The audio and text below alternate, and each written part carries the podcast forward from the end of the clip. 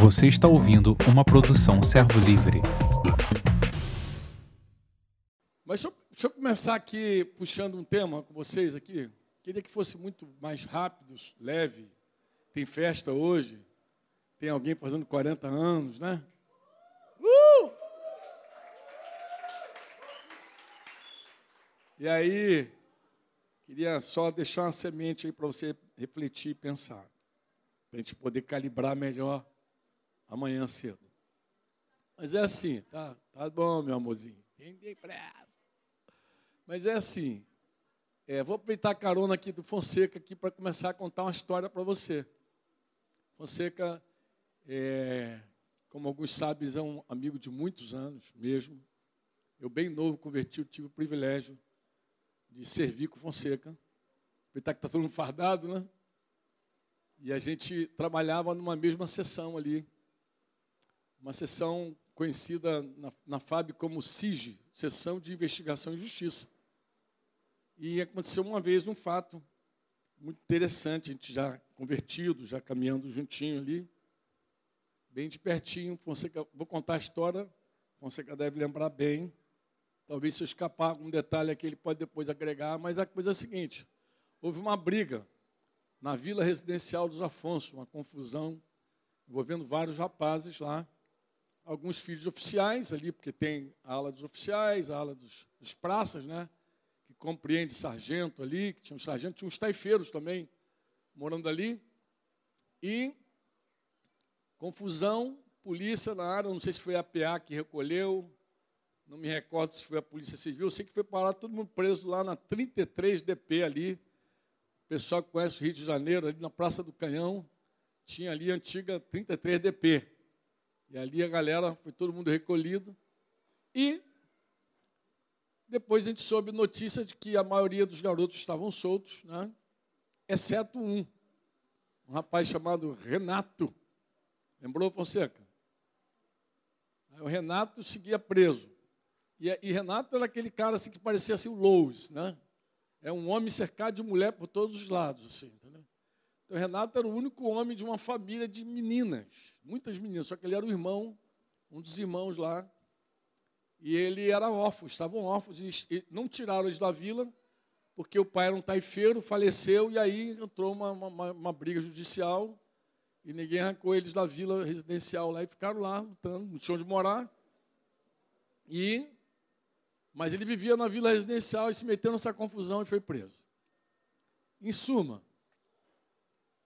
as irmãs procuraram ajuda, porque elas falaram: nosso irmão segue preso. E aí, eu acho que. Eu sei que deve ter sido um mês assim de muitas férias, estava muito vazio o quartel. Ele estava muito à vontade, eu acho que estava todo mundo de férias também na sessão.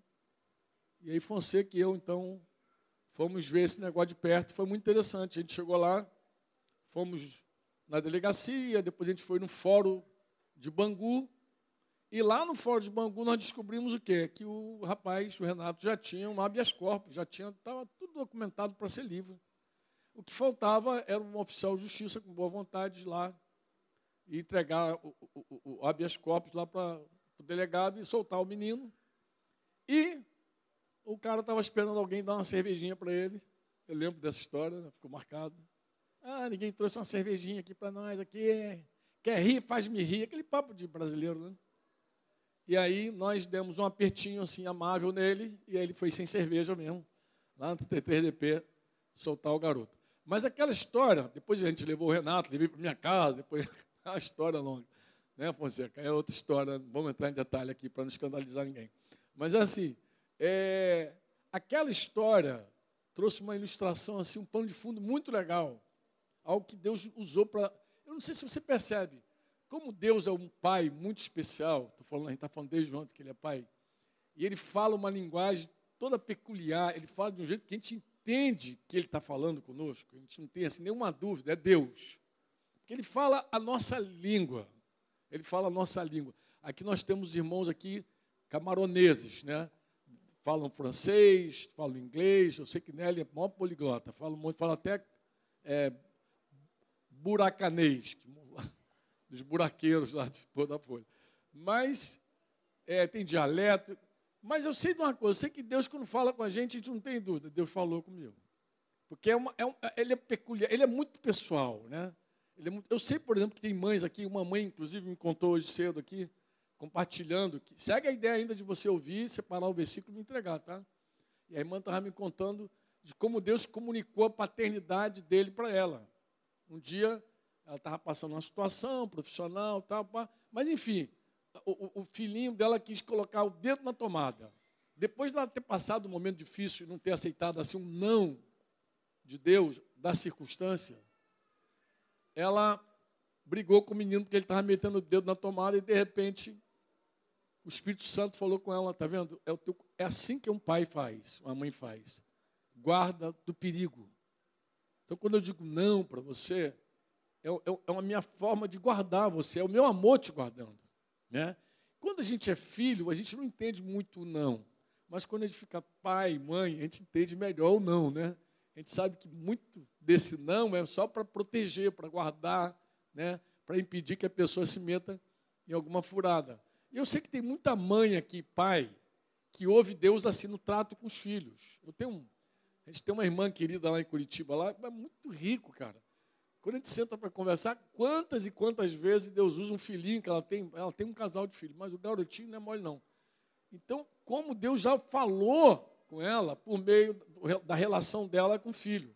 Uma das histórias assim, muito interessantes que eu me lembro dela contando é que um dia ela estava corrigindo o filho por alguma razão e o filho falou assim: Eu te amo, mamãe. Esperto pra caramba, né? Aí ela falou assim: Se você me amasse, você me obedeceria. Quando acabou de falar, o Espírito Santo falou: É isso que eu tento te falar o tempo inteiro.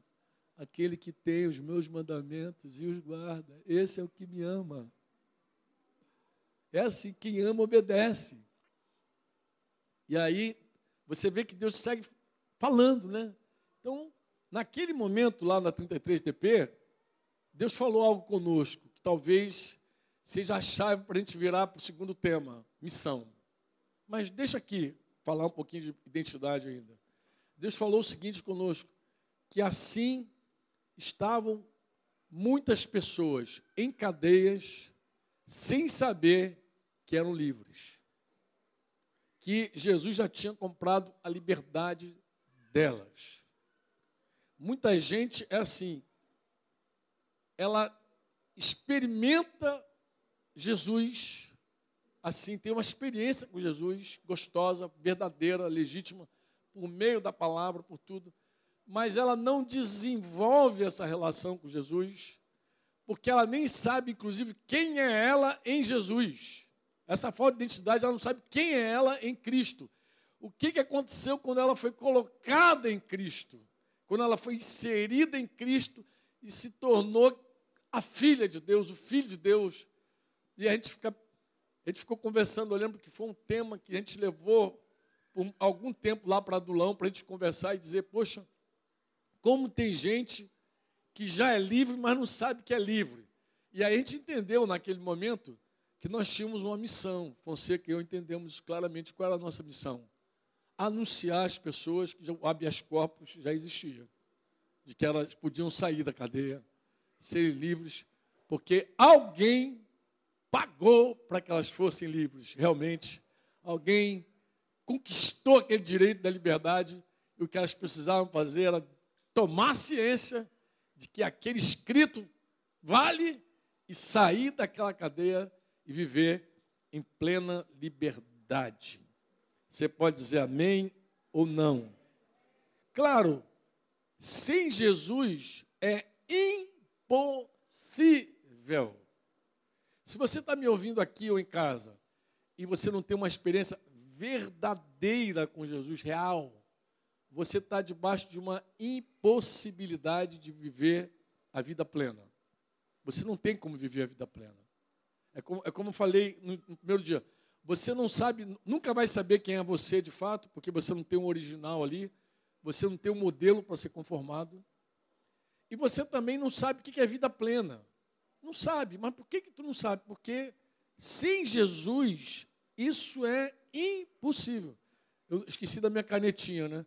Mas se você quiser colocar ali Romanos 5,17 ali, Quem é que está é tá projetando assim os textos? É o Flávio? Flavinho, manda para a gente ali, porque Paulo vai dizer que pela ofensa, porque se pela ofensa de um só, pela ofensa de um só, está falando de, do primeiro Adão, né? A morte veio a reinar. Reinou a morte, a morte veio reinar por meio dele. Um só reinou a morte. Muito mais os que recebem a abundância da graça e o dom da justiça reinarão em vida por meio de Jesus. Ou seja, a tua experiência, o teu legado já começa aqui em vida. Você já começa a reinar aqui. Aproveitar que está 90% aqui fardado aqui, fardado, todo mundo fardadinho ali, tem gente até que está Padrão, né, cara? Tem ninja, tudo aí, tem tudo aí. E eu lembro, por exemplo, quando eu incorporei, janeiro de 79. Cara é civil, ele entra no quartel, ele não sabe nada. Ele até pensa que sabe algumas coisas, mas ele não sabe nada. A vida militar é um outro mundo. As leis são outras. Tem, tem regimento para tudo. Você entra ali, é, você entra civil e vai ter um. Você vai aprender a lidar com arma, você vai aprender a marchar, você a maniabilidade, tem toda uma instrução para você. Vai conhecer os regulamentos todos que te regem. É a nova vida, é uma nova vida ali. É uma cultura diferente, uma linguagem diferente. Aí tem hierarquia, você gostando ou não gostando, existe uma hierarquia, existe autoridade lá que manda você mesmo e obedece quem tem juízo, né? manda quem pode, obedece quem tem juízo. Então, é um, é um outro mundo. É um outro mundo. Mas, assim, quando você entrou no reino de Deus, você também experimentou um novo. Eu não falar mundo porque não tem nada a ver com o mundo. É o reino do seu filho amado. Você entrou. Você agora faz parte de algo tudo novo. Você recebeu a abundância da graça e o dom da justiça. E você está designado para reinar em vida por meio de Jesus Cristo. Você diz amém ou não? Amém? Eu vou usar aqui um exemplo que eu usei num livreto que Fonseca até prefaciou. Não seja medíocre. Mas eu até conversei com os irmãos da Baixada ali outro dia sobre isso ali, rapidinho, numa, numa live que a gente fez, numa reunião pelo Zoom, acho que foi pelo Zoom, não foi? Que a gente conversou. E eu contei a história de uma professora que em 1981, não sei quantos aqui eram nascidos, em 1981, uma, uma, uma professora chamada Diana, ou Diana, como você quiser, ela casou com o herdeiro do trono real da Inglaterra. Se alguém aqui já foi à Inglaterra, se você já conhece Londres, já passou por ali, não sei se Lourdes, o pessoal que andou ali para aqueles cantos ali, teve na França, não sei se foi em Londres, mas é, a Inglaterra é um país muito interessante, cara. Muito interessante. Ah, e eles têm aquela cultura lá ainda. Ah, tem a sua rainha até hoje. que o pessoal brinca com ela, né? Que ela está aí já há muito tempo. Antes de tudo. Já vi que estão fazendo um monte de meme com a rainha. Mas é assim, uma professora casou com o herdeiro do trono.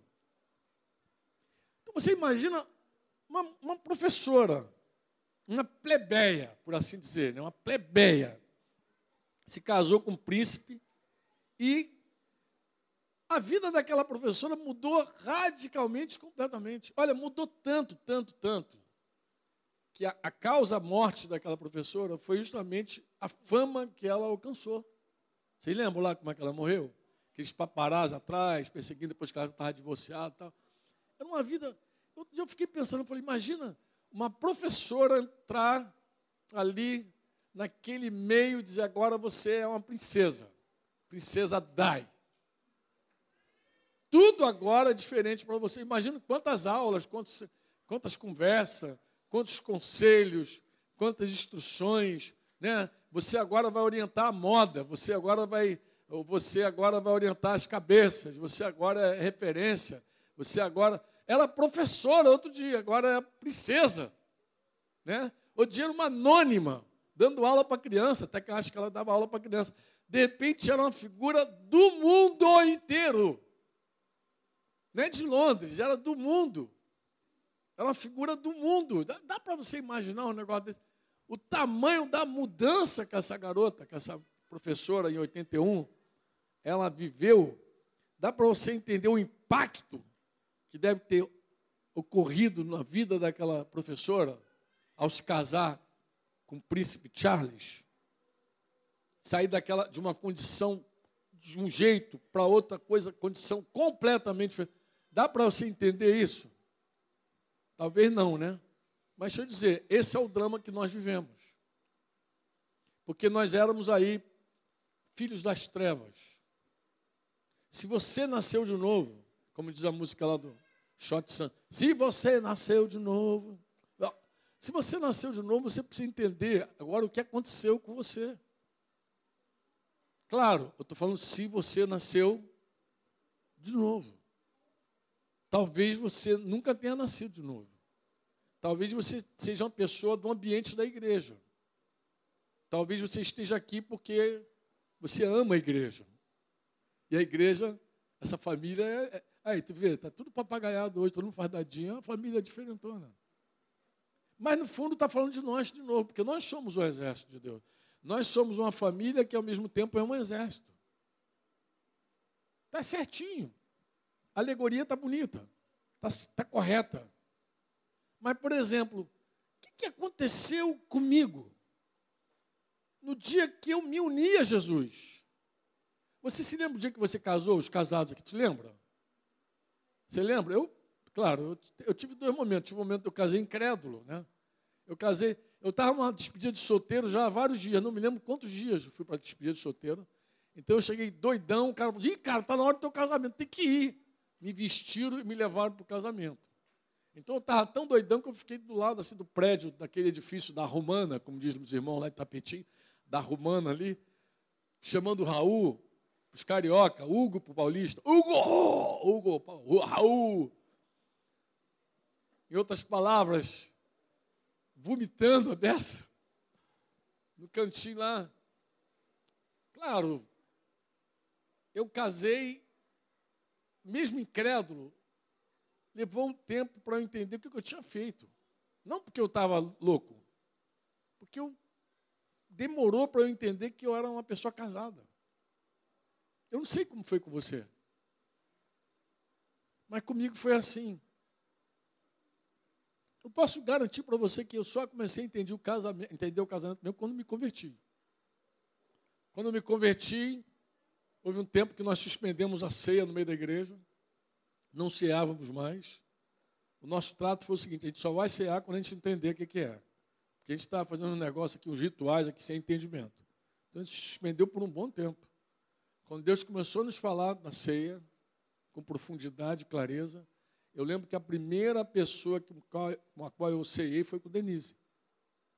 Então eu peguei o pão, um cálicezinho lá, com suco de uva, e aí eu fiz um pacto, renovei minha aliança com minha esposa, que daquele dia eu não lembrava mais, mas renovei, e aí falei com ela do, do, do nosso casamento. Tá? A, a segunda ceia que nós fizemos foi com outro casal. A gente incluiu um outro casal assim, à mesa com a gente. E aí trocamos palavras também, entramos em aliança. Nós entendemos, inclusive, que a igreja, essa família, ela tem uma aliança, um pacto com Deus e um pacto entre nós, poderosíssimo. Inclusive, esse pacto preserva vários irmãos entre nós até hoje. Do entendimento que os irmãos têm desse pacto, dessa aliança. Porque a gente não é plantado numa denominação, numa instituição. Graças a Deus, alguns de vocês nasceram, vocês não sabem nem o que é isso. Esse dia um que nem sabe o que é isso.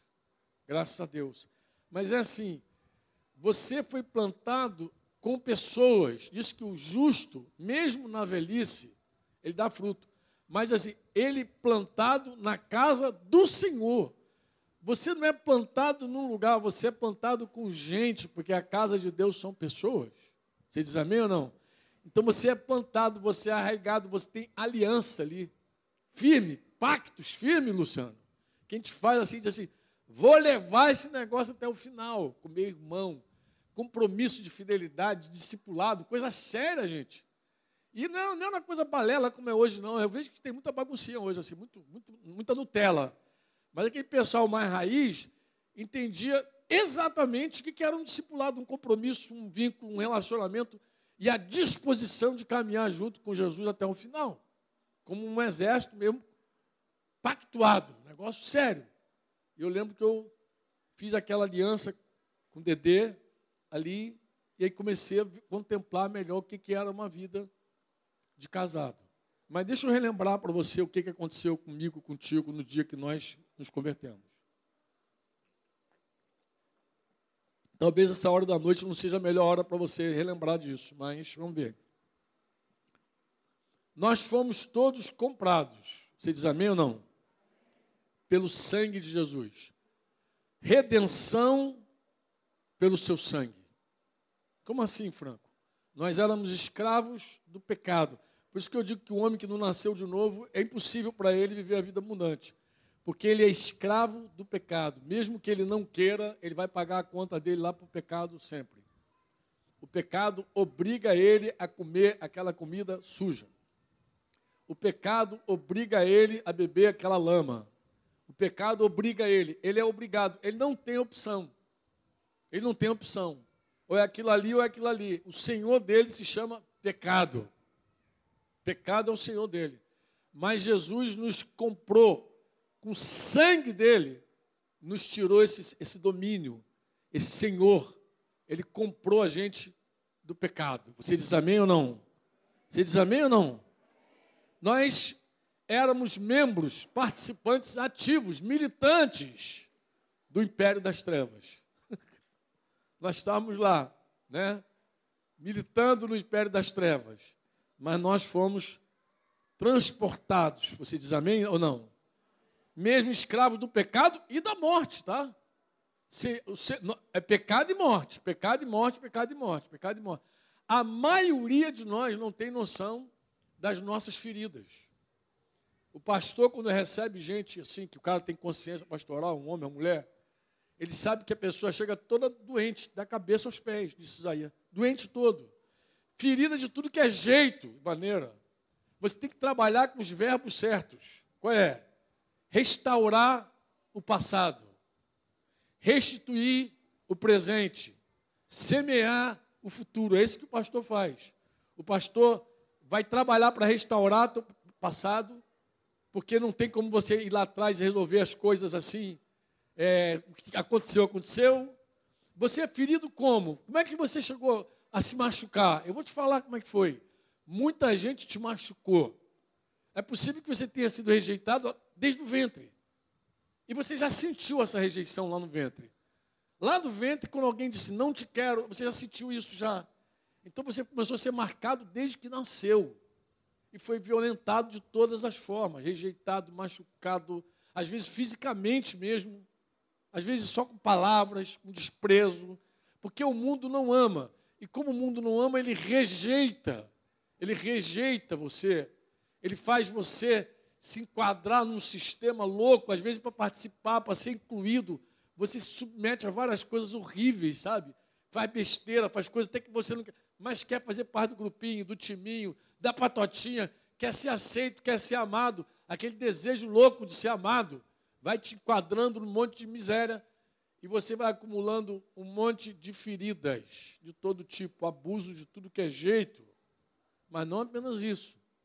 Você também é vítima do seu próprio pecado. Porque nós também mentimos, enganamos, rejeitamos, traímos, fazemos pacto com o Caveira, com, Maria Padilha, a gente faz tudo. Sem ninguém nos obrigar. A gente aborta, a gente mata, a gente mente, a gente finge, a gente vende o outro, a gente trai o outro, a gente é infiel, a gente também comete os nossos pecados. E tudo isso vai gerando ferida em nós. Então, nós não somos só machucados pelos outros, nós somos também machucados por nós mesmos. Nós fomos feridos também por nós. Gratuitamente a gente fez isso. A gente se entregou ao pecado. E quando a gente se entrega ao pecado, a conta chega mais cedo ou mais tarde. ela vai chegar, não tem como você escapar disso. E o que, que Jesus fez? Jesus foi lá e pagou para a liberdade, com o próprio sangue derramado. Ele disse: Olha, pai, estou comprando, estou comprando. E compra cada um de nós e, e nos transporta daquele império das trevas e nos leva para um outro reino. Pode louvar mesmo o Senhor. Obrigado, Jesus. Tu és maravilhoso. Amém? E não havia nada, irmãos, que nós pudéssemos fazer de nós mesmos para mudar aquela condição. Não havia nada, nada. Nós éramos escravos das coisas horríveis que praticávamos, que outros praticavam contra nós, porque a Escritura declara que todo aquele que comete pecado, ele é escravo do pecado, João 8,34. E só o Filho pode nos libertar. Você diz amém ou não? Se o Filho do Homem te libertar, verdadeiramente sereis livres. Só Ele pode libertar. Jeremias orou na lei dizendo assim: Cura-me, Senhor, serei curado. Salva-me, Senhor, serei salvo, porque Tu és o meu louvor. Eu, eu, essa oração é uma oração que eu pego emprestado, faço ela quase todo dia. Eu digo, cura-nos, Senhor, pensando na igreja, e seremos curados. Salva-nos, Senhor, seremos salvos. E agreguei, liberta-nos, Senhor, que seremos livres. Porque se Deus fizer, está feito. Se o remédio fizer, não está feito. Porque remédio nem é curédio, é remédio. Remedia. Mas se Deus fizer, está feito. É Ele quem perdoa todas as nossas iniquidades e é Ele quem sara todas as nossas enfermidades, porque Ele sabe que nós somos pó. Pode louvar o Senhor, a gente deve isso a Ele. A gente deve isso a Ele.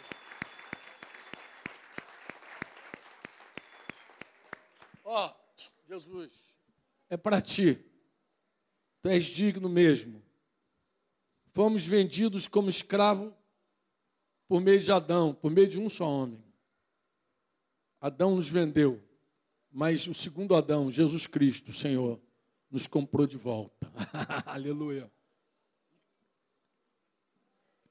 Disse que nos fez uma nova raça.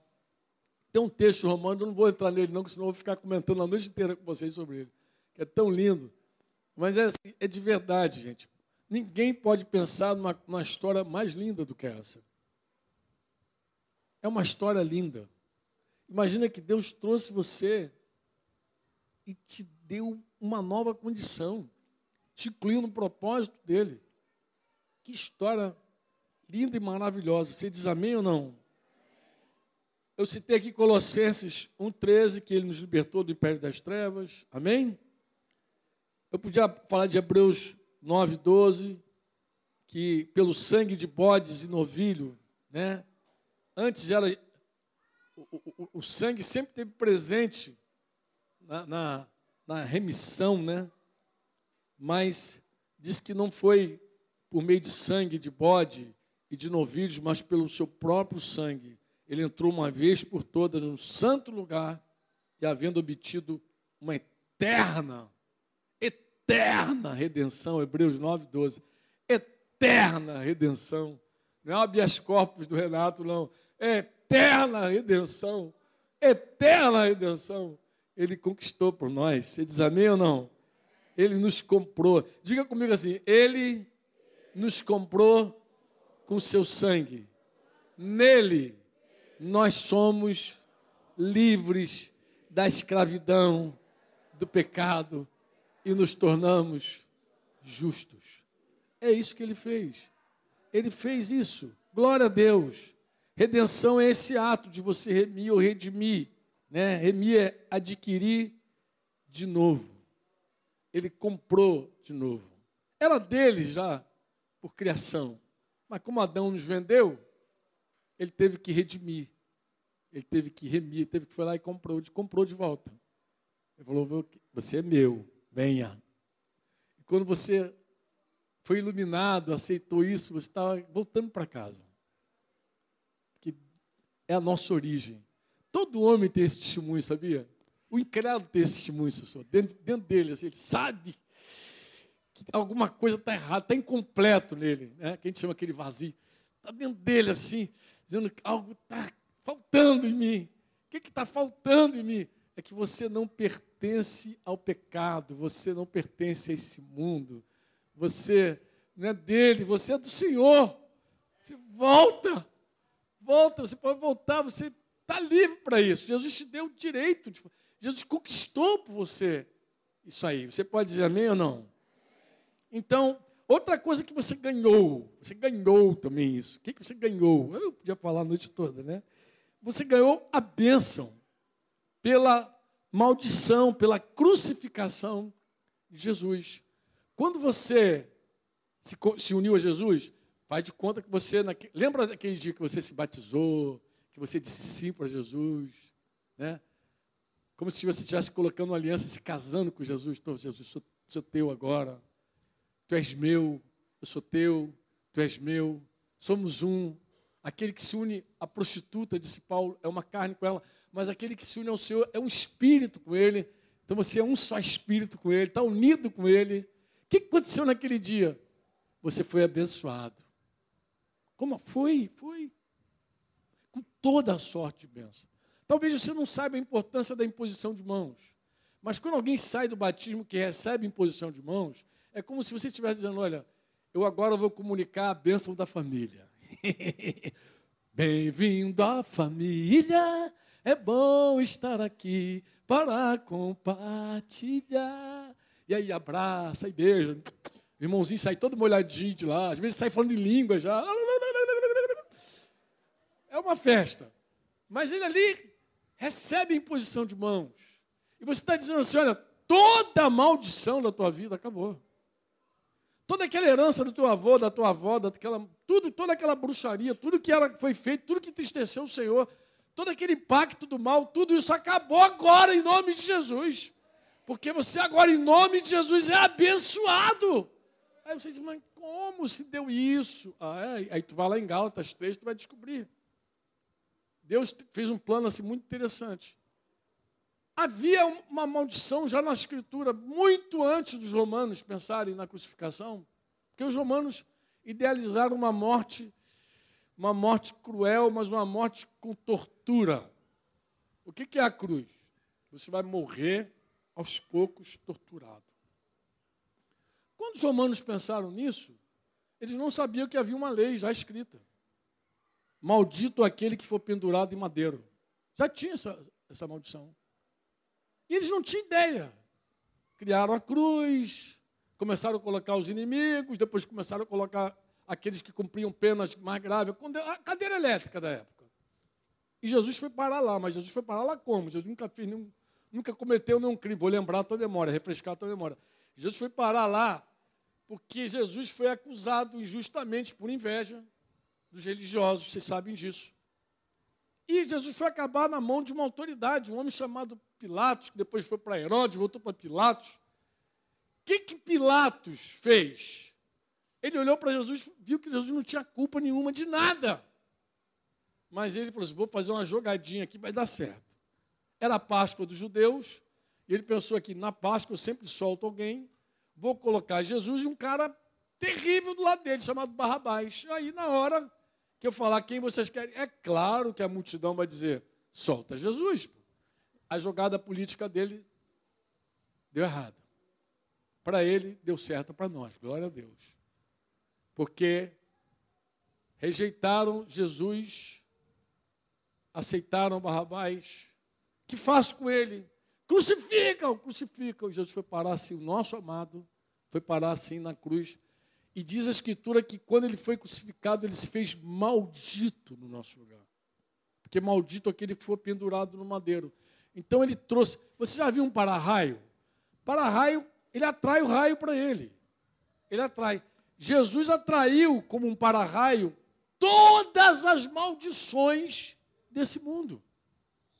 Pensa nas coisas que nós cometemos de errado que gerou maldição. Roubar terra gera maldição.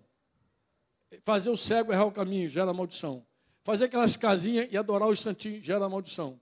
É, Desonrar pai e mãe gera maldição. A, a, a, é, sexo ilícito gera maldição. Então você imagina aquele trocentas coisas de errado que gera maldição. Ah, mas eu nunca fiz isso. Mas teu pai fez? Vale. É terceira e quarta geração, a maldição acompanha. Então não tem para onde você correr, a maldição pega de qualquer jeito. O que, que Jesus fez? Jesus cancelou isso. Jesus se fez maldito para que a bênção chegasse a nós. Então você sai dali e você recebe a imposição das mãos e você diz: Eu sou abençoado. Mas minha mãe disse que eu ia ser uma prostituta rameira sem vergonha. Acabou. Tua mãe falou, quebrou agora.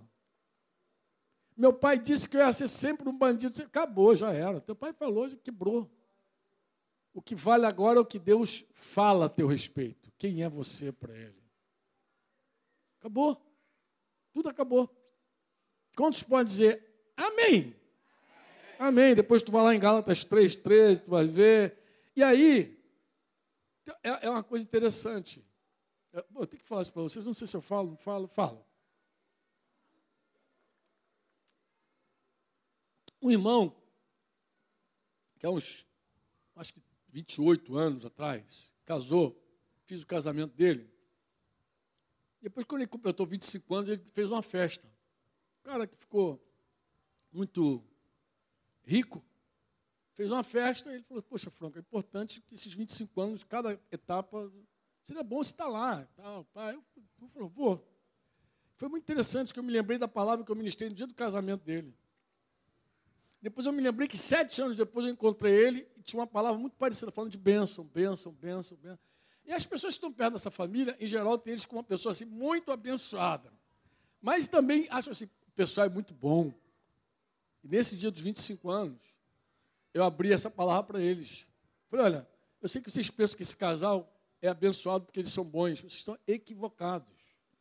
Vocês estão redondamente enganados. Não tem nada de bom neles. A bênção não, é, não acontece na nossa vida porque somos bons. A bênção tem um preço, e um preço alto que Jesus pagou. E eu rasguei lá com eles, justamente, né, porque eu, eu lembrei que essa promessa Deus fez para Abraão antes da lei, não havia nem lei. Lá em Gênesis, você lembra lá, Gênesis 12, 2 e 3. Você lembra quando Deus prometeu a Abraão: abençoar-te-ei, engrandecerei teu nome, e tu serás uma bênção. Lembra disso? Ser tu uma bênção, na verdade. Gênesis 12, 2 e 3. Essa foi a palavra que eu dei no casamento dele. Vocês serão abençoados, mas vocês precisam ser uma bênção. Não só ser abençoado, ser uma bênção também. E depois de sete anos falei de novo da bênção. Quando pegou fogo no morro lá, eu falei que a, bênção de Deus enriquece, não acrescenta dores. E 25 anos depois eu estou dizendo, esse casal é abençoado, mas eles não fizeram nada para ser abençoado. Quem fez foi Jesus.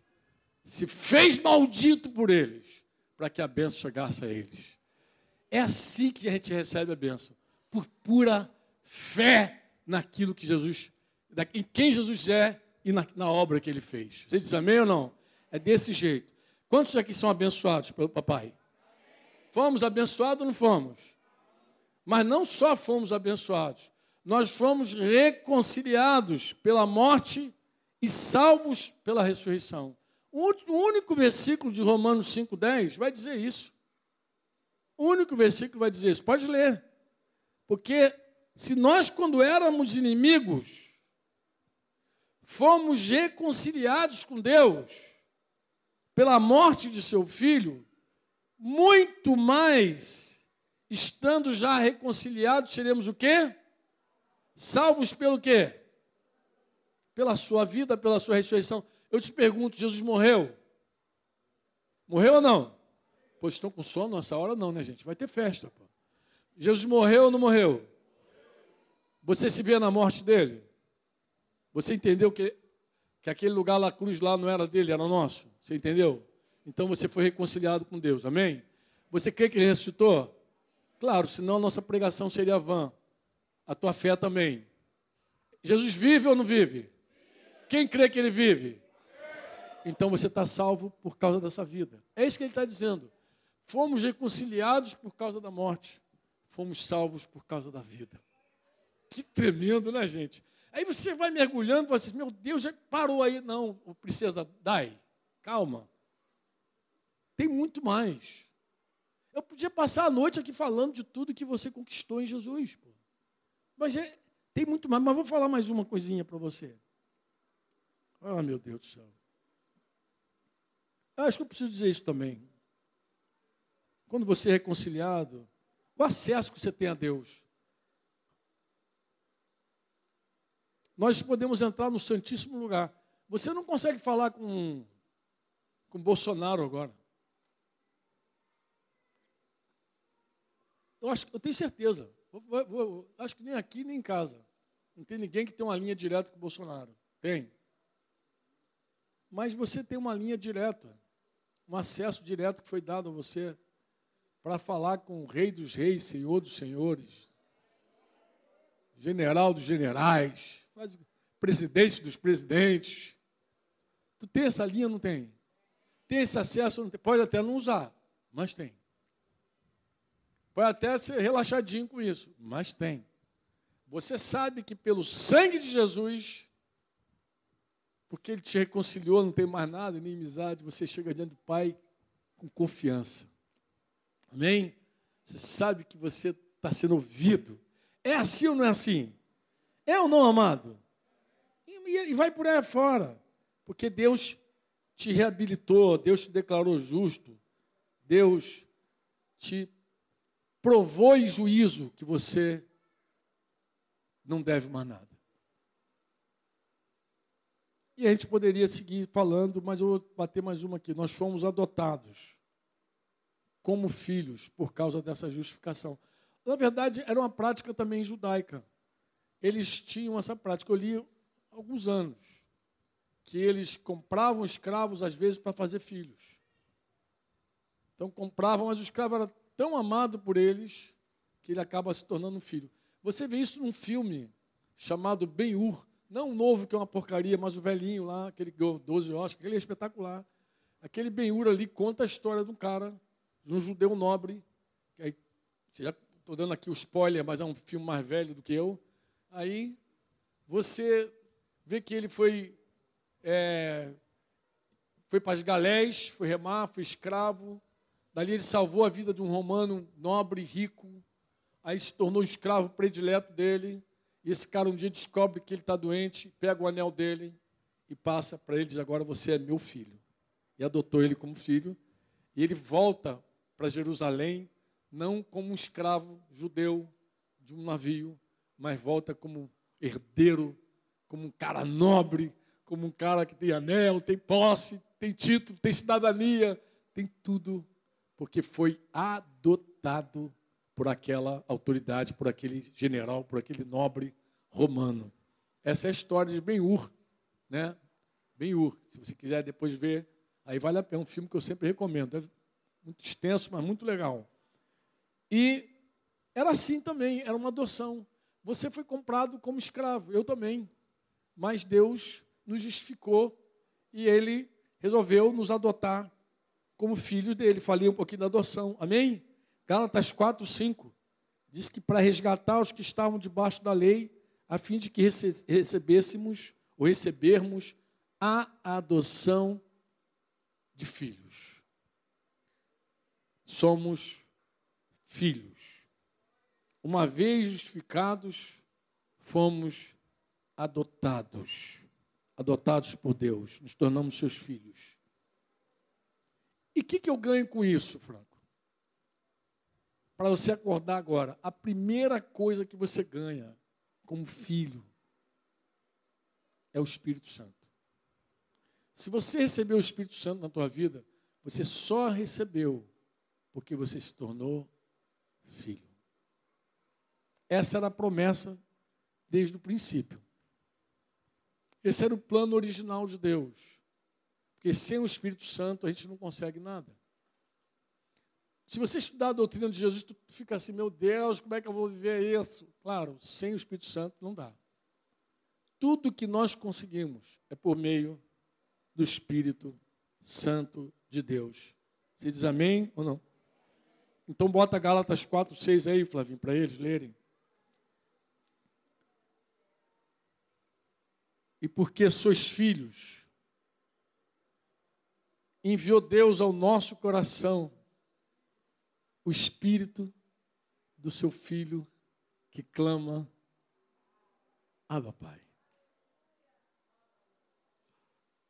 A gente tem essa confiança. É ou não é? A gente é abusadinho mesmo, né, cara? A gente chega perto de papai e chama ele de papai mesmo. Pai. A gente canta para ele, pai. A gente cantou hoje cedo, cantamos, cantamos, pai.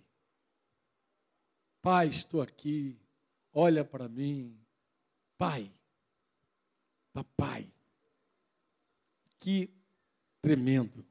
Romanos 8,14 vai dizer que todos que são guiados pelo Espírito Santo de Deus são os filhos de Deus. É inexplicável. O mundo não entende. Ninguém entende. Dá uma confusão. Tic-teco fica batendo na cabeça dos caras. Como é, que isso, como é que esse cara anda por esse caminho? Como é que ele restaura? Como é que ele faz? Por que, que ele pediu perdão? Por que, que ele reconciliou? Por que, que ele buscou a família? Por quê? Por quê? Porque não tem explicação para eles. Porque uma pessoa guiada pelo Espírito Santo, ninguém entende. O mundo não compreende. Como é que o mundo vai compreender uma pessoa guiada pelo Espírito Santo? Essa mulher perdoou esse cara, safado, sem vergonha, perdoou, perdoou. Mas como? Ela é uma otária. Ela é uma débil. As feministas vão agarrar no teu cangote, na tua jugular, vão querer beber teu sangue todo. Mas elas não entendem, coitada, não tem como entender. Não há como entender. Bota o texto aí, Flavinho, deixa aí Romanos para eles aí, 8,14. Como alguém vai entender um filho de Deus? O filho de Deus não é guiado por ele mesmo, ele é guiado pelo Espírito Santo. Ele tem vontade, às vezes, de aloprar, tem. O filho de Deus tem vontade de fazer um monte de bobagem, às vezes tem. Mas ele já sujeitou a vontade dele também a vontade de Deus, já, já fechou com o pacote todo. Eu não quero minha vontade mais, não. Eu vim aqui, me presidi até aqui. aqui. Até aqui fui dono do meu nariz, só fiz porcaria, fiz caquinha, agora me arrependo, leva esse negócio. É assim que a gente é. É uma loucura, nós somos uma loucura. Nós somos um escândalo. Escândalo. O cara pira na batata de ver a gente. Ficar assim. Eu, às vezes eu fico até com misericórdia. Quando vejo um incrédulo tentando entender, ele vai chamar a gente de louco. Os caras são loucos mesmo, são malucos, não é maluquinho, eles são dodói. O pastor deve ter dado uma lavagem cerebral nesses caras. Dá um monte de explicação. Mas por que, Franco? Porque nós somos guiados pelo Espírito. Não, tem, não faz sentido para o mundo as coisas que faz sentido para nós. O mundo está numa direção está em outra. Está na contramão do, do mundo. Não faz nenhum sentido. Faz ou não? Faz não. É outra coisa que o Espírito Santo faz na nossa vida também é Romanos 8,16. Aí pula dois versículos aí e joga lá.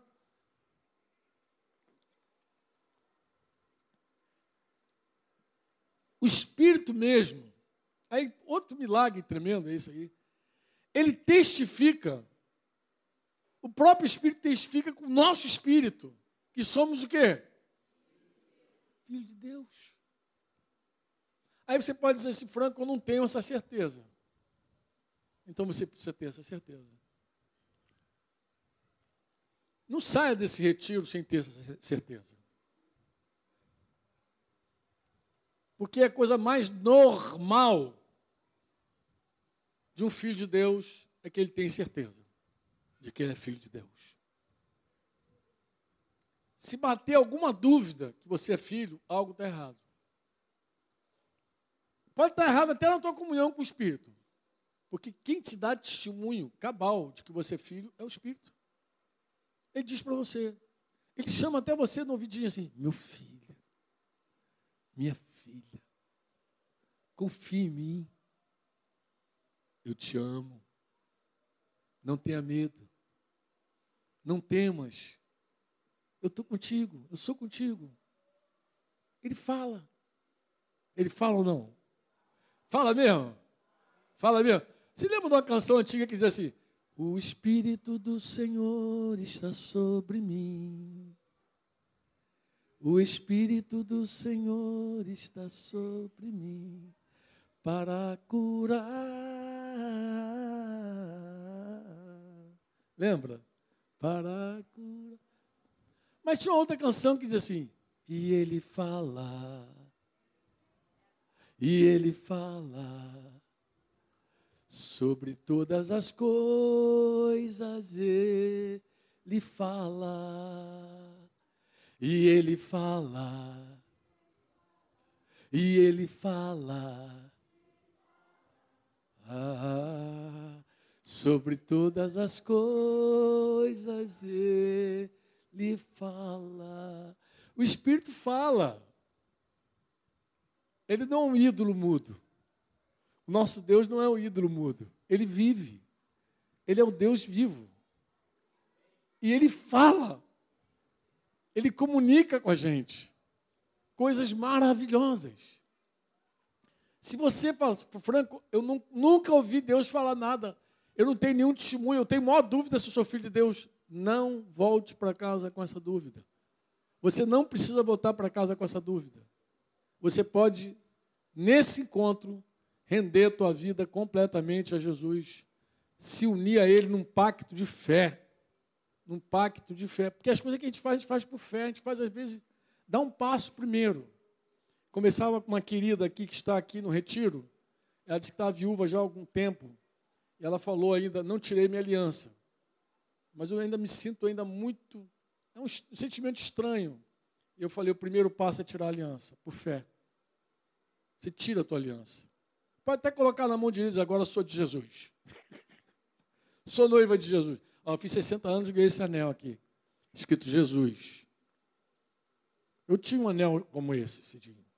Ganhei no Chile há vários anos. Lembra? Jesus. Estava no encontro de casais lá no Chile e falei da importância da aliança, desse símbolo. É um símbolo, irmãos. Esse símbolo aqui sem fidelidade, ele é nada. Esse símbolo aqui sem o compromisso com a esposa que você a, a esposa que você ama, não é nada. Mas quando ele está carregado de compromisso, de fidelidade, ele tem valor. A mulher que ora de véu,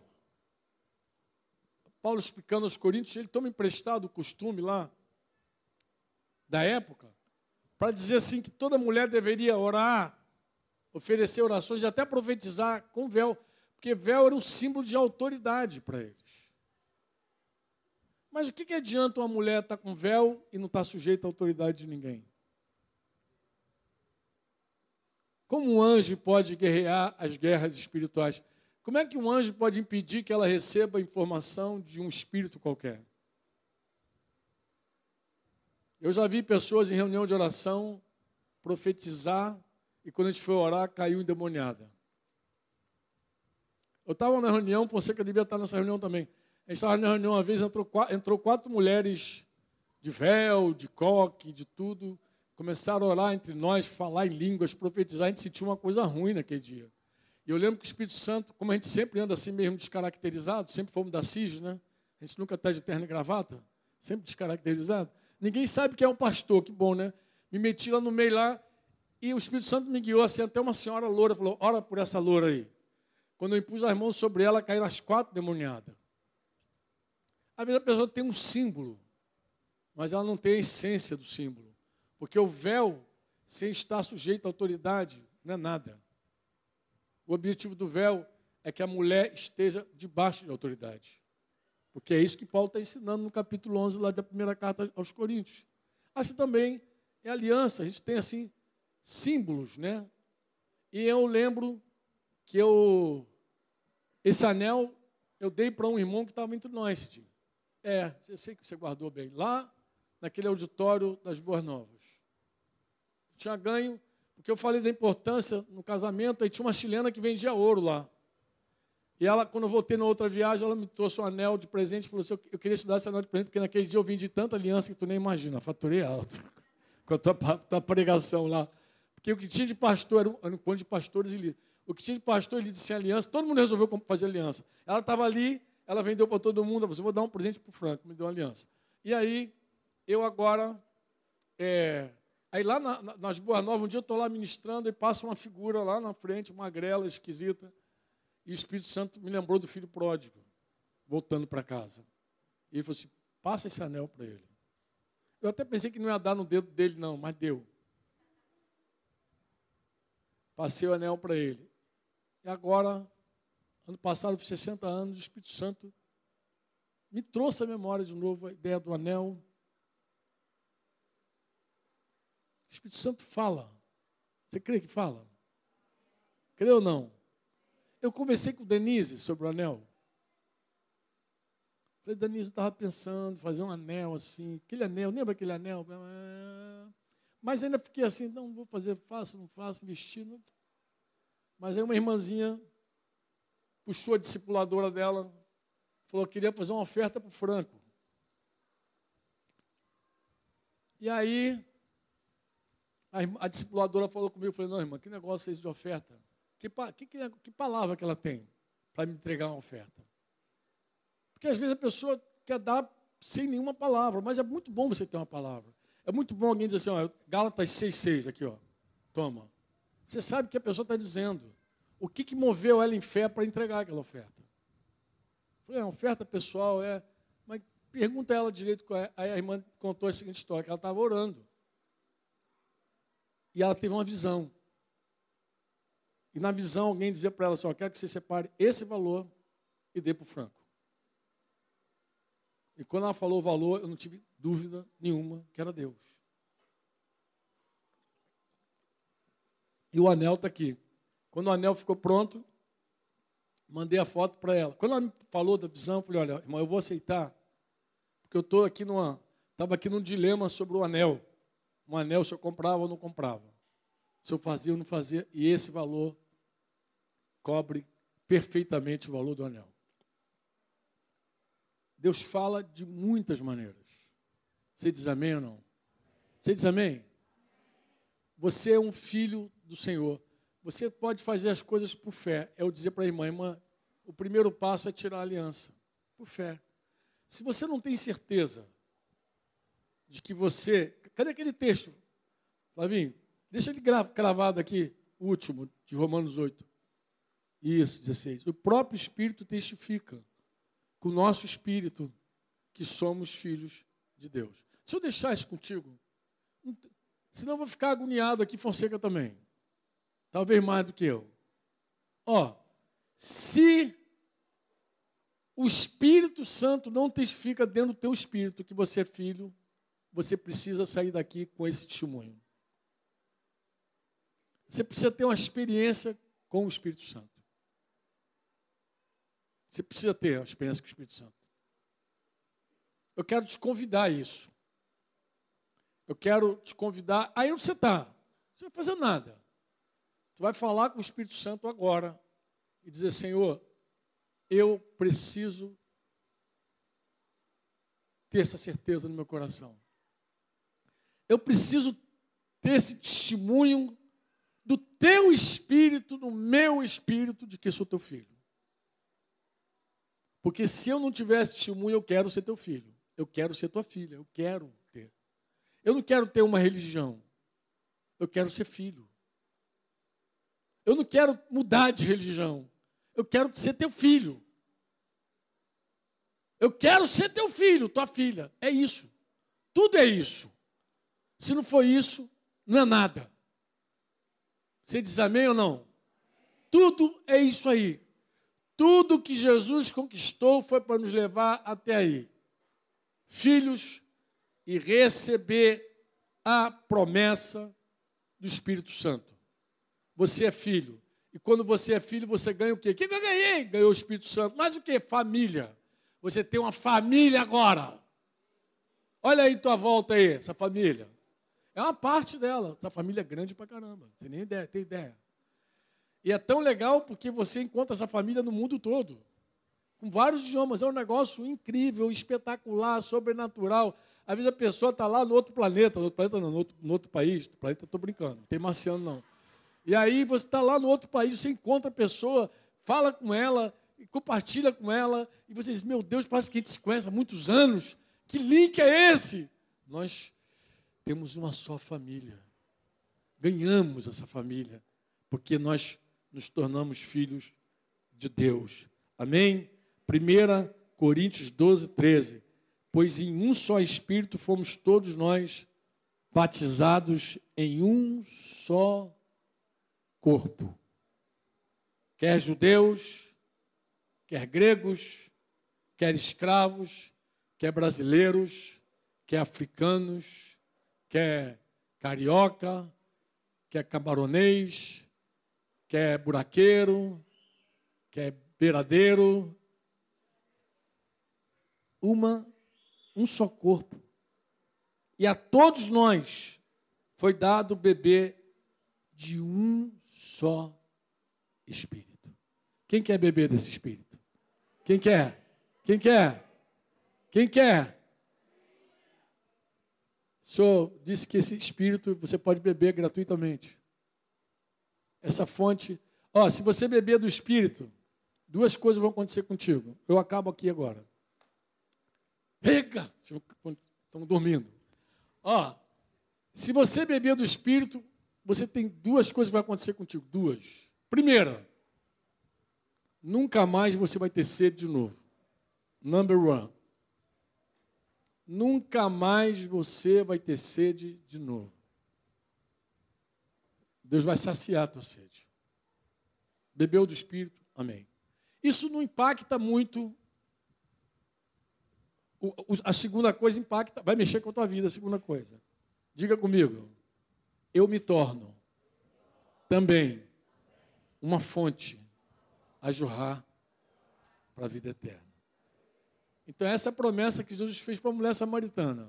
Você bebe, minha filha, da água que eu te dou, do meu espírito, e você nunca mais terá sede. Essa coisa louca da tua vida de buscar, querer matar a tua sede, vai acabar. Em homens, né? ela, ela queria resolver o problema dela com homens, então isso nunca mais vai ter na tua vida. Dois, você vai se tornar uma fonte a jorrar para a vida eterna. Aí isso vai mexer contigo. Por quê, Franco? Porque a fonte tem que estar no lugar onde as pessoas têm sede. Você é uma fonte móvel. Você não é uma fonte fixa. Você se torna uma fonte móvel. E aí você tem que se mover em direção às pessoas que estão morrendo de sede. Quem quer beber desse espírito? Quem beber da água que eu lhe der, jamais terá sede de novo, pois da água que eu lhe der será a fonte a jorrar para a vida eterna. Sei que essa música você não conhece, é mais velha do que dia. Quem quer beber? Vamos orar. Falei, eu quero, Senhor. Você quer, luz? Quer beber? Eu vi Lourdes batendo assim, eu quero! Quem mais quer beber dessa água? Beber do Espírito. Lois, pensa bem no que eu estou te falando. Ele mata a tua sede, Lois, mas faz de você também uma fonte. E aí você não pode mais ser dono, escolher teus lugares. Ele vai querer levar você para as pessoas que estão morrendo de sede. E aí você precisa ser livre livre para ir. Entende? Quem quer orar pelo Lois ali, pôr as mãos sobre ele, para que ele seja cheio de Espírito Santo? Quem quer fazer isso? Quer fazer isso, Fonseca? Olha, ele já está até de pé, o nego. Vem cá, meu filho. É fácil amar esse irmão. Tu vai ver, se tu conhecer melhor, tu vai ver que é uma figura muito boa de amar. Alguém mais quer beber? Alguém mais, cara, eu preciso muito ter essa experiência com o Espírito Santo. Eu preciso muito, eu preciso ter esse testemunho no meu coração de que eu sou filho. Eu não quero uma religião. Eu quero uma família. Eu quero um pai. Eu não quero religião. Quem que está assim? Quem está com o coração assim, ó? Vem cá. Pode vir, sai do teu lugar e dizer, eu preciso disso, Franco. Eu não quero ter mais nenhuma sombra de dúvida na minha vida, na minha mente. Eu não quero nada me arrastando mais. Eu quero me unir ao Rei dos Reis, Senhor dos Senhores. O que vai mudar na minha vida? tudo que vai mudar na minha vida. Aí eu vou precisar de gente para orar também, para impor as mãos aqui, irmãos. Que é muito importante que você imponha as mãos.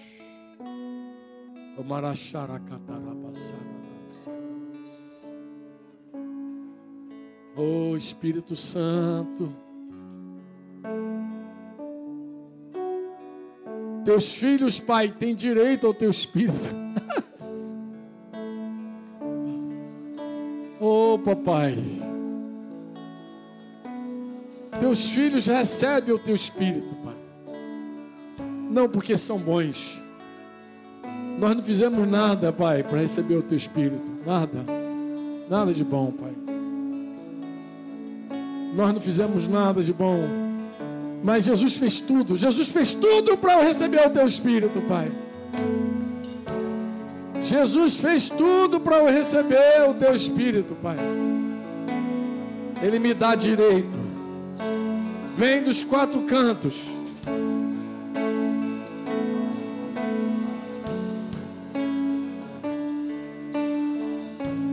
Vem Espírito Santo sobre esse lugar. Vem, Senhor. Vento que vem dos quatro cantos, sopra nesse lugar. Sopra, Espírito Santo. Vem matar a sede daqueles que têm sede. Vem fazer fonte aqui, Senhor, jorrar para a vida eterna. Oh, Espírito Santo palavra de Deus diz: E se o Filho de Deus vos libertar, verdadeiramente sereis livres.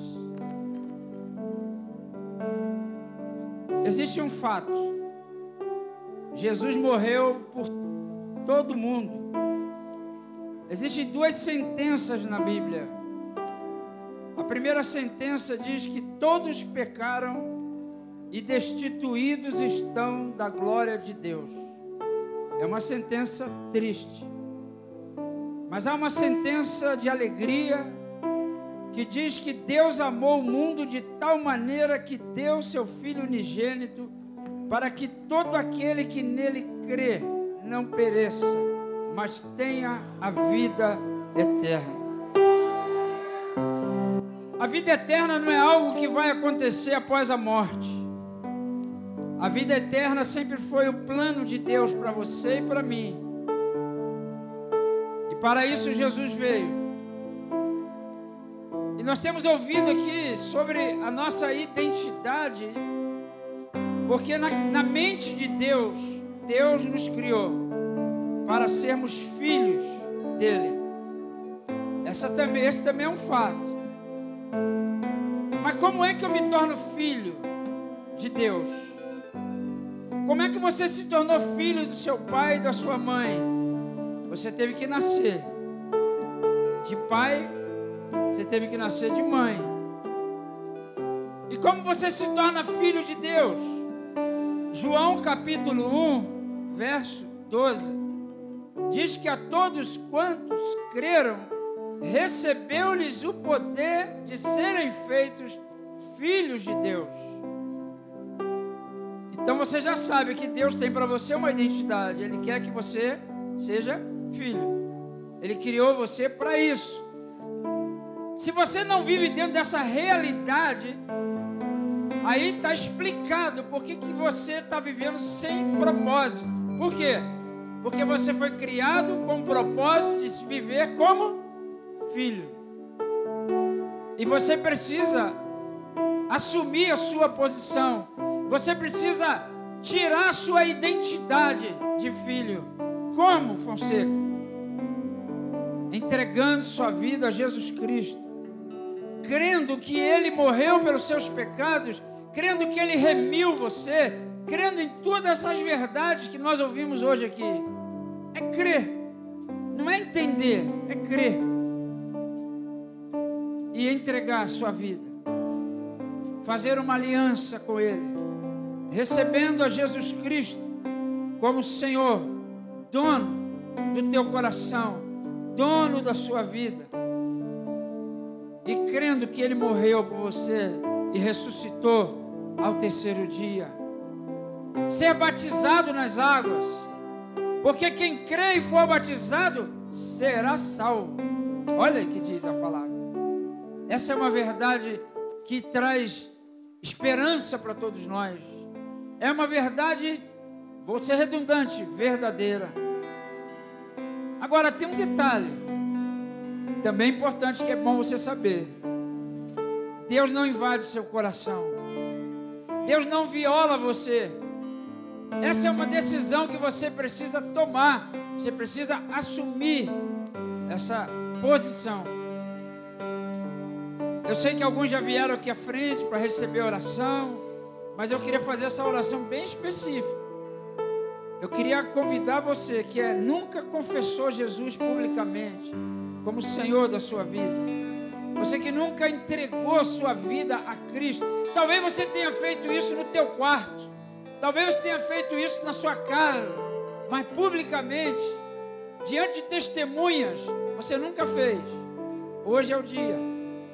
Você é católico, você é evangélico, sei lá o que, que você é, menos filho de Deus. Porque nós temos uma cultura no Brasil que todo mundo é filho de Deus. Não é verdade isso. Desculpa se te frustra, mas não é verdade. Você é católico, você é evangélico, mas ainda não é filho. Porque para se tornar filho, você tem que tirar a tua identidade. Você tem que crer em Jesus e receber Ele como Senhor, dono do seu coração e da sua vida. E eu quero orar por você por essa decisão. Mesmo que você já tenha vindo aqui à frente, receber oração, né, para que para que jorre dentro de você essa fonte. Mas essa fonte para jorrar, você tem que ser filho. Então vem aqui você que nunca tomou essa decisão. Você quer entregar sua vida a Jesus hoje? É hoje, você chegou o meu dia. Chegou a minha hora. Esse é o dia que eu quero tomar essa decisão. Sai do teu lugar, vem aqui à frente. Sai do teu lugar não é só para é mim. É uma decisão também. Eu vou agora viver em novidade de vida, porque Jesus já te libertou. Agora você precisa andar em liberdade. E ele chama você nessa noite. Quem é que quer entregar sua vida a Jesus Cristo? Nunca fez isso, quer fazer hoje? Pode vir aqui. Tem mais alguém aí? Quero orar por você. Queremos é, receber você como nosso irmão. Para que você não tenha dúvida que você é meu irmão. Que não seja só uma, uma conversa nossa. Ô irmão! Não. Não é só um, uma, uma declaração simples. É um irmão verdadeiro. Nascido do mesmo Pai. Nascido de, em Cristo Jesus. Tem uma piscina aí, quem sabe? né? Não sei, só uma sugestão para você completar esse negócio, porque a porta de entrada para o reino de Deus é arrependimento, batismo nas águas. E ó, ainda tem outro detalhe: dom do Espírito Santo. Ainda tem mais.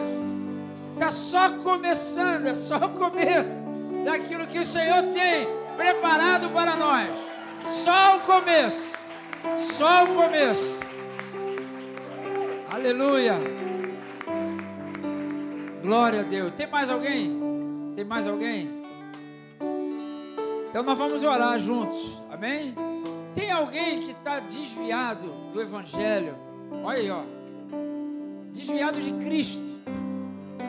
Esse negócio que você fala assim, não, eu, eu não estou afastado de Cristo, só me afastei da igreja. Isso, isso é conversa para boi dormir.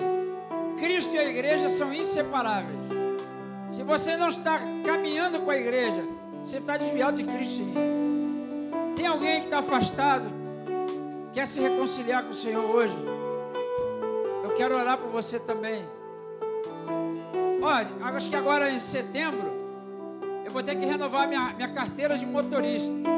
Talvez hoje seja o momento de você renovar a sua identidade. Hã? Tem alguém que está com a identidade vencida aí? Alguém que venceu aí a identidade? Quer se reconciliar hoje com o Senhor? Vem aqui. Estou te convidando, pode vir. Venham todos, porque não há acepção. Lembra dessa, Fran? Tem mais alguém aí? Alguém quer renovar a identidade? Quer renovar sua aliança? Seu compromisso com Deus? Seu compromisso com a igreja? Tem alguém aí? Tem alguém que está com algum problema comigo aí? Quer renovar? A gente pode até sentar daqui a pouco já fazer isso completo também. De repente você está chateado com o Cidinho. Ele passou, esbarrou o nariz em você, deixou você chateado. Amém. Tem uma moça aqui. Tem mais alguém? Alguém que precisa restaurar mais uma ali, glória a Deus. Alguém que precisa restaurar. O que, que o Franco falou? Lembra os três verbos? Quem lembra? Restaurar, restituir e fazer uma semeadura nova. É tempo de semear, gente.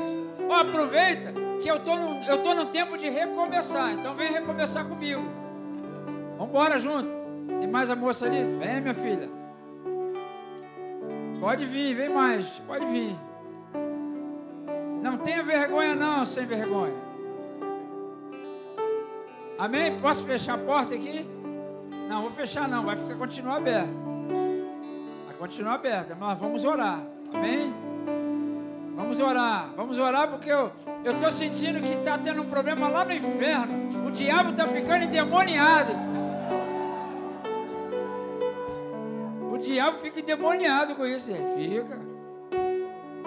Tem mais alguém?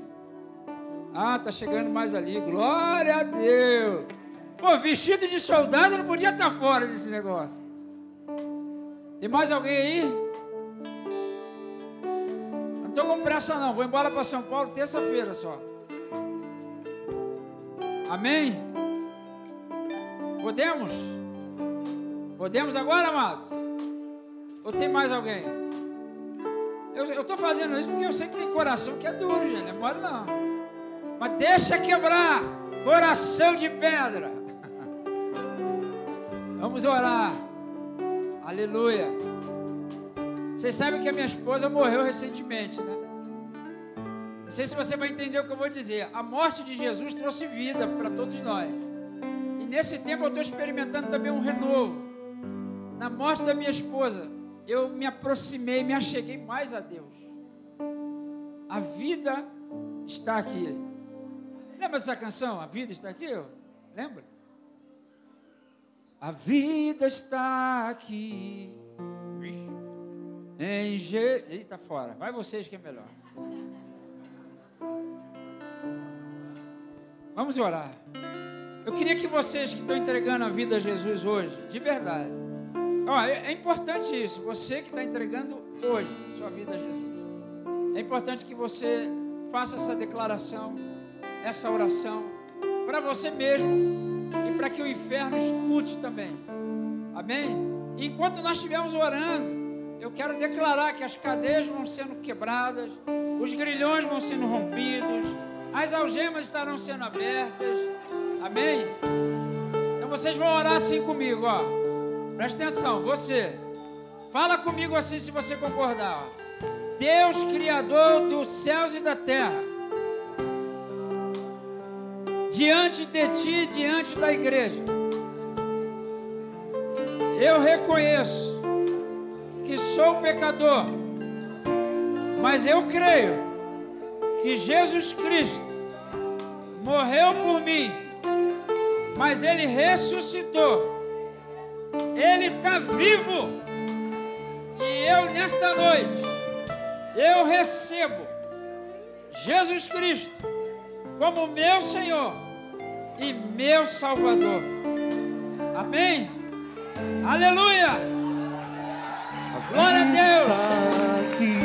Glória a Jesus! Em Jesus. Glória a Deus, Pai. Eu quero declarar sobre a vida dessas pessoas a liberdade que em Cristo nós recebemos. Sejam livres, amados, em nome de Jesus. Experimente a vida de Cristo para a glória e louvor do nome dEle. E declaramos como igreja, vocês recebidos no corpo, batizados em Cristo Jesus, para o louvor da sua glória. Aleluia. Amém e amém. Glória a Deus.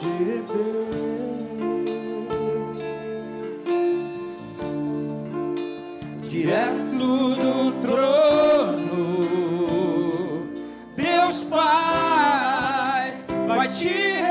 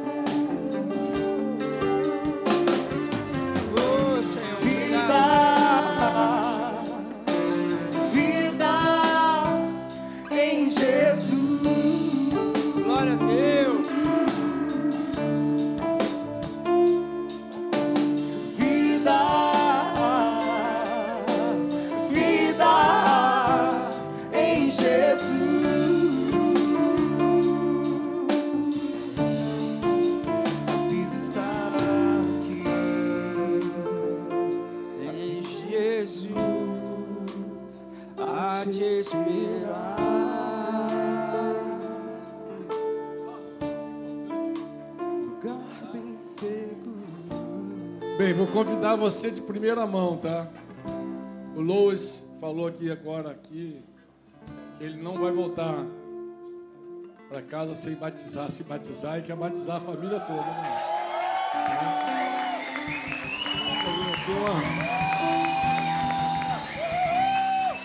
Glória a Deus. Você ouviu uma produção Servo Livre.